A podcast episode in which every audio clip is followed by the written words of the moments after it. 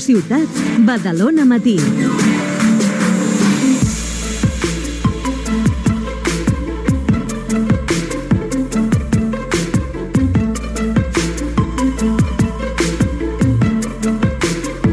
Set minuts passen de dos quarts de dotze. Cada 15 dies, a aquesta hora els dijous, ens acostarem una mica a la història misteriosa de la nostra ciutat, de Catalunya, d'Espanya, a través d'un professor d'història que, a més, fa pocs dies sortia a la contraportada de La Vanguardia, que el van llegir perquè també el vam entrevistar nosaltres, va escriure un llibre sobre Sant Jeroni de la Murtra, una banda de la història d'aquest eh, famós monestir.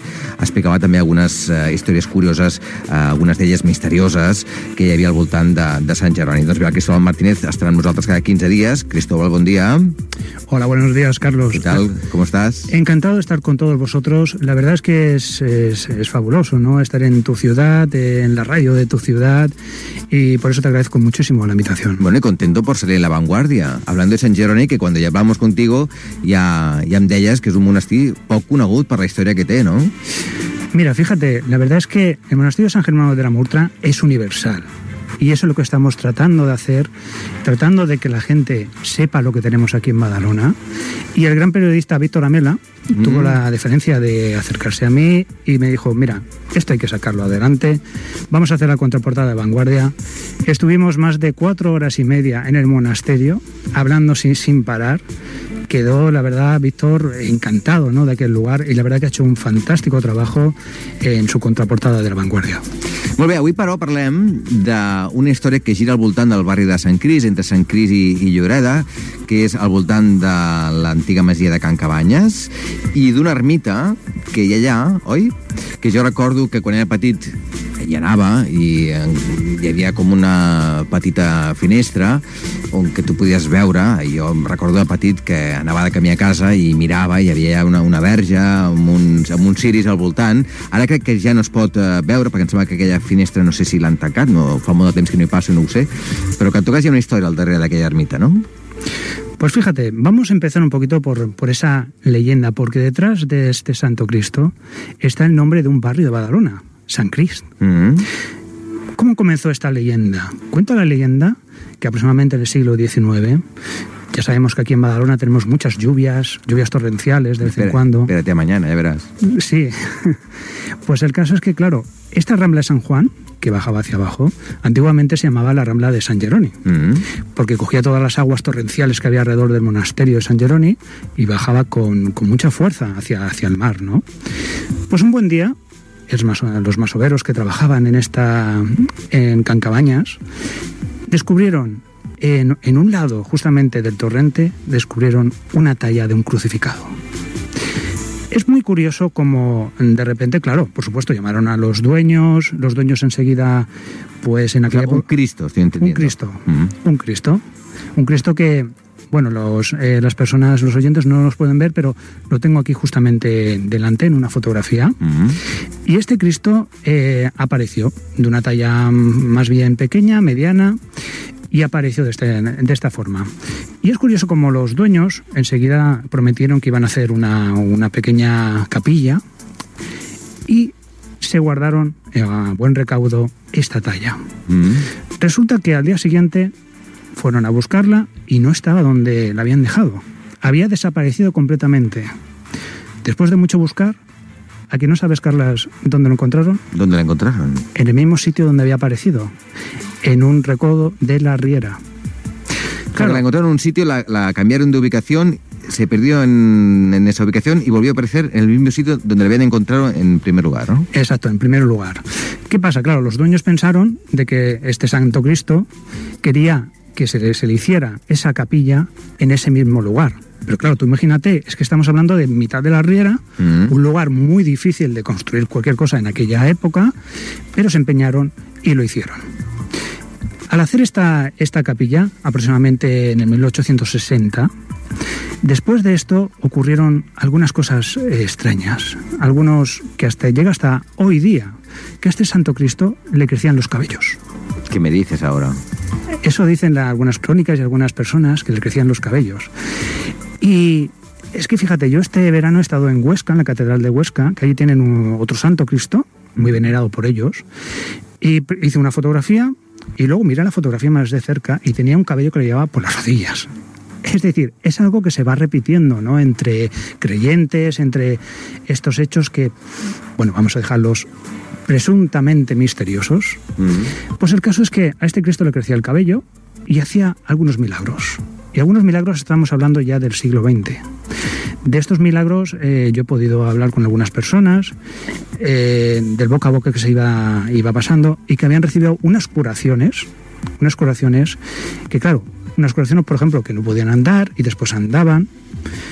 Y es muy curioso también como los esvotos, tú que eras pequeño seguramente recordarás, unos esvotos que son eh, una especie de, de reclamo, de dar las gracias, en este caso al Dios cristiano, Mm. a través de, pues, por ejemplo, habían o brazos o piernas de cera y madera, que yo recuerdo cuando era pequeño, Carlas, que, claro, iba con mi abuela o mi abuelo por por ahí y entraba y con la luz de las velas había tenía auténtico terror a entrar allí porque Normal. no sabes si aquellas piernas eran de cera y después de haber visto alguna película quizás de, Mm. de terror, no de estas de La Matanza de Texas o cualquier cosa de estas, era, bueno, pues de esto. Y es curioso como... eh, déjame puntualizar una cosa que está, sabemos que está cerca del puente. Y es curioso como estos puentes están muy relacionados con Badalona y por supuesto Roma. Porque Roma, eh, nosotros, eh, muchas de las cosas que tenemos hoy día en Badalona proceden de Roma. Tenemos un museo espectacular con unas ruinas espectaculares. Y otra de las cosas muy curiosas también es que el primer puente romano en Roma, precisamente, para cruzar el río Tíber, fue hecho solamente de, de madera. Ya explicaremos por qué. El puente Sublicio. Este puente, este puente de, de madera, se hizo así por Ancomarcio, el rey Ancomarcio, simplemente por una cosa, porque temían temían de que unas hadas malignas vinieran del más allá, porque el puente es tender hacia el otro lado. Cuando decimos el pontífice, ¿por qué puente pontífice? Ah, viene de ahí, pontificio Viene viene, de de, ahí. puente. de puente, porque él es el, él es el eslabón que, se, que conecta, que conecta con ese más allá. Por eso le llamamos pontífice.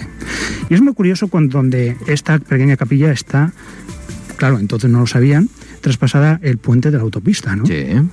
Es como eh, salir del centro de Badalona y llegar, pasar debajo del puente en este caso y pasar Mm. a otro lado, ¿no? A ese, ese lugar mágico y cristiano que tenemos allí en Cancabañas. Pero en esa ermita estuvo el Cristo entonces. Estuvo el Cristo. Estuvo hasta 1936, cuando en la guerra eh, quedó destrozado. Ah.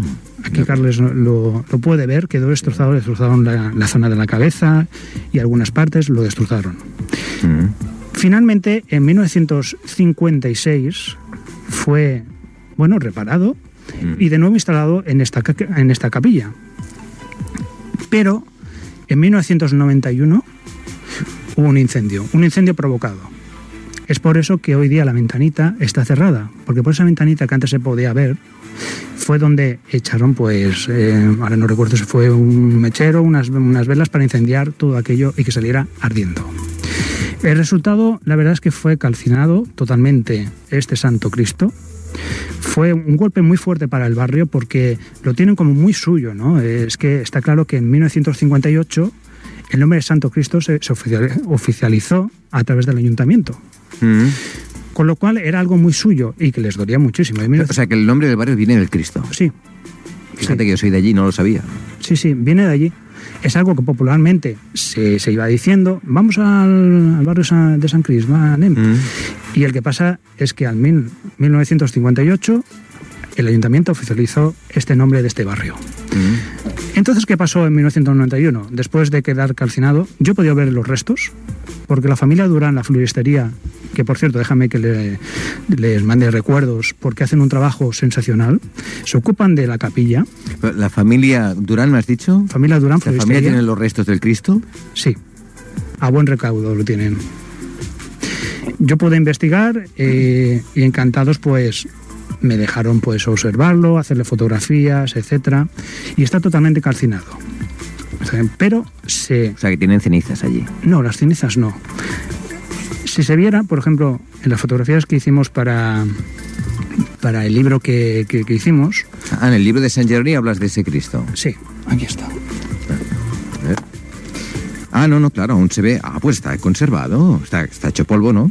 Pero se ve perfectamente la forma de un Cristo. O sea, esta especie de vitrina con un Cristo dentro calcinado, ¿esto está en un- lo tiene la familia Durán en su, en su establecimiento, en su casa? Correcto, porque hasta la fecha nadie se le ha acercado para echarle una mano en la conservación ni de la capilla ni de este Santo Cristo. Pues me parece muy fuerte esto, ¿eh? Totalmente, porque hace un esfuerzo cada Semana Santa. Si alguien quiere visitarlo en Semana Santa se puede visitar. Está totalmente abierto en Semana Santa, incluso como favor muy especial, si os acercáis a la floristería, os pueden dejar las llaves y acompañaros como una deferencia. Mm. Pero entonces, en la ermita, hoy en día, ¿qué hay? Hay otro Santo Cristo que se hizo a partir de estos hechos que ocurrieron en 1991, Ah, yo recordaba una virgen. ¿Nunca hubo una virgen allí? Que yo recuerde nunca ah, pues igual era un virgen. Santo Cristo. Puede ser, puede ser. Igual puede ser que fueran de estos esvotos Mm. que las, las gentes pues traen de todo. Imaginaros, por ejemplo, seguramente en Montserrat, muchas veces hay gente que ha estado en Montserrat, verá en la cueva los esvotos que ven trajes de comuniones, trajes de boda, ruedas de coche, etcétera, etcétera. ¿Por qué? Porque es una forma como de dar gracias a cualquier eventualidad que haya sufrido el creyente. Con lo cual tenemos a este Santo Cristo que después el que hay actualmente dentro es una réplica. Es una réplica. El verdadero lo guarda con mucho cariño y mucho amor la familia Durán, que son herederos justamente de la familia de los masoveros que descubrieron el Santo Cristo, que es muy, muy curioso.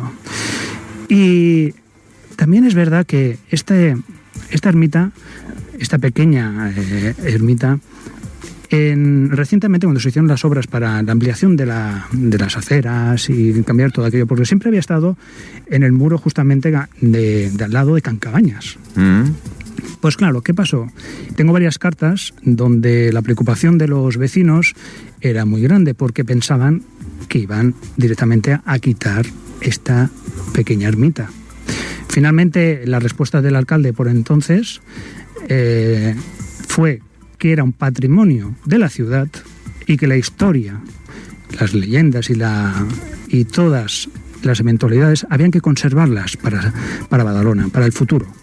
Por lo tanto, hoy día tenemos esta, este lugar aquí en Badalona, donde está repleto. La gente sigue, sigue yendo. En Semana Santa puedes ver perfectamente aquello adornado de flores, ves muchas flores, ves gente llorando. Yo he visto gente que a mí me ha contado que le habían curado ese Santo Cristo Hoy en día... hoy en día, hoy en día que le había curado cualquier cosa.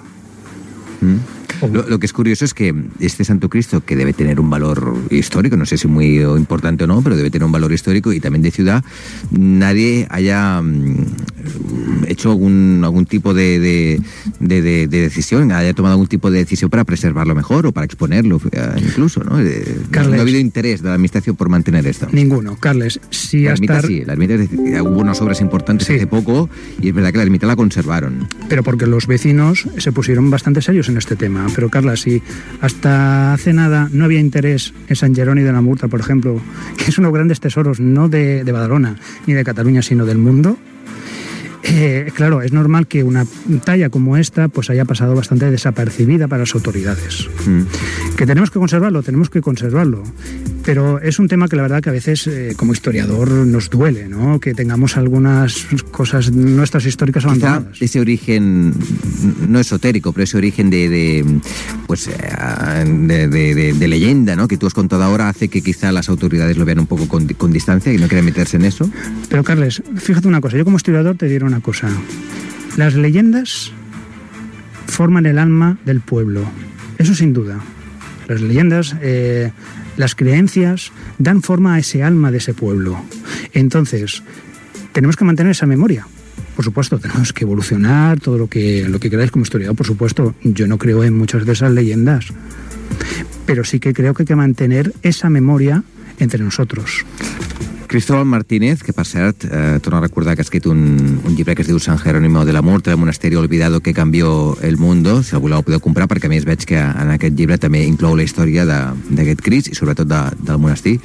Cristóbal, muchas gracias por contarnos esta historia que yo al menos desconocía totalmente. A vosotros ha sido un auténtico placer y hasta la próxima. Gracias, buen día. Bon dia.